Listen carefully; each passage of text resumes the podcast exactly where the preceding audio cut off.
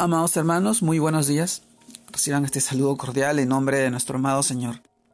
Y en este tiempo, en este día de domingo, permítame poder compartirles la reflexión de hoy día, el cual se titula Tu palabra, fuego que quema y martillo que golpea.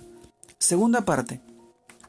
Sí, mis amados hermanos, hoy continuamos la segunda parte del, del tema que tocamos el día de ayer y esto nos lleva a reflexionar en el libro de Jeremías, capítulo 23 versículos del 30 y el 32, el cual nos dice, por tanto, he aquí yo estoy contra los profetas, dice Jehová, que hurtan mis palabras cada uno de sus más cercanos.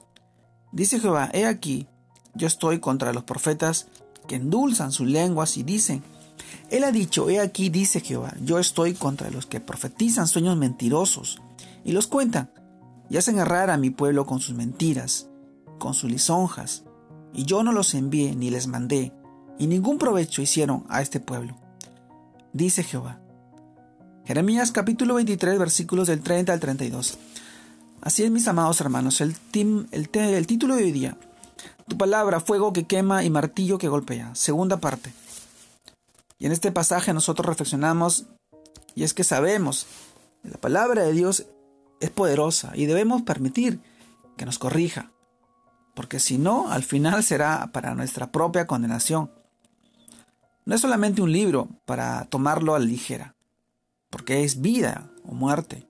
La palabra de Dios nunca se equivoca. Estar dispuestos a, a ella debe llevarnos a ser transformados. Oírla, obedecerla. No solamente ser oidores, sino también hacedores. La palabra de Dios nos hace sabios, pero no escucharla y rechazarla nos hace insensatos. Así es, mis amados hermanos, debemos usarla con cuidado porque ciertamente Dios está en contra de aquellos que claman hablar de parte de Él en realidad solo hablan sus propias razones. Dios está en contra de aquellos que promueven sueños y fenómenos espirituales por encima de su palabra. Hoy en estos tiempos eh, debemos tener mucho cuidado, porque se levantarán falsos profetas y profetas para distorsionar la palabra de Dios, su verdad. Amados hermanos, la palabra de Dios no es un mensaje suave, arrullador ni engañoso. Es una espada de doble filo. Una espada que traspasa nuestros pensamientos, nuestros discernimientos, penetra y quema y quebranta un corazón endurecido. Amados hermanos, también es una fuente de advertencia a los líderes religiosos, a los reyes, a los políticos, a los gobernantes, a los presidentes que dirigen pueblos y que en lugar de cuidarlos, los oprimen, los menoscaban con su maldad, porque no hay dirección sabia, sino abuso de poder, mentiras, corrupción, violencia, y hacen que las personas se rebelen frente al, frente al miedo la inseguridad y la falta de paz. Así es, mis amados hermanos, hay, hay de los pastores que destruyen y dispersan las ovejas de mi rebaño, dice el Señor. Por tanto, esto ha dicho el Señor, Dios de Israel, a los pastores que apacientan mi pueblo, vosotros dispersasteis, habéis cuidado. Por eso yo castigo la maldad de vuestras obras, dice el Señor. Jeremías capítulo 23 versículos del 1 al 2.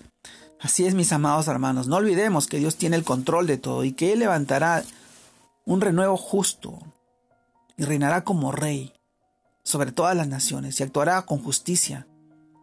Vienen días, dice el Señor, en que levantaré a David, renuevo justo, y reinará como rey, el cual será dichoso y actuará conforme al derecho de la justicia en la tierra. Jeremías capítulo 23 versículo 5. Así es, mis amados hermanos, ese rey de la línea de descendencia de David es nuestro amado Señor Jesucristo, nuestro redentor, nuestro pastor, nuestro Dios, que establecerá su reino con paz y equidad. Ningún candidato de una plataforma política declararía que es justo y que seguirán el plan y el programa de Dios para, para el gobierno de, de Jesucristo. Solo Jesucristo. Él será llamado Señor, justicia, nuestra según. Jeremías capítulo 23, versículo 6 también nos dice, en sus días será salvo Judá y Israel habitarán confiados, y este será su nombre con el cual le llamarán Jehová, justicia nuestra. Amados hermanos, esta profecía no es solo para Israel, sino para su pueblo querido, con la sangre preciosa de Cristo, nuestro amado Señor Jesucristo. Hoy muchos falsos profetas persiste, persisten y persistirán en profetizar que habrá paz. Hoy hay soñadores que están hablando de cómo van a traer paz y bonanza al mundo, utilizando los mismos argumentos del tiempo de Jeremías.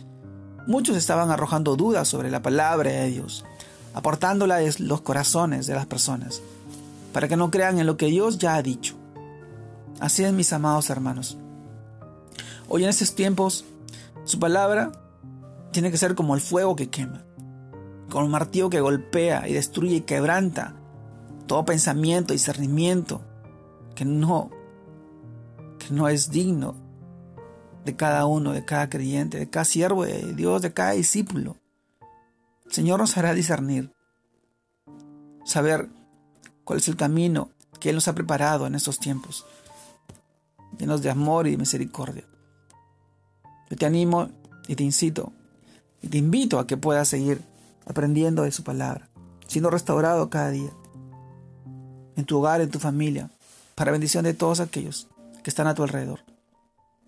Dios te guarde y te bendiga en este nuevo fin de semana, en este domingo familiar, que sigas bendiciendo tu hogar, tu familia y tus seres queridos. Te mando un fuerte abrazo. Dios te guarde y te bendiga. Saludos a todos mis hermanos.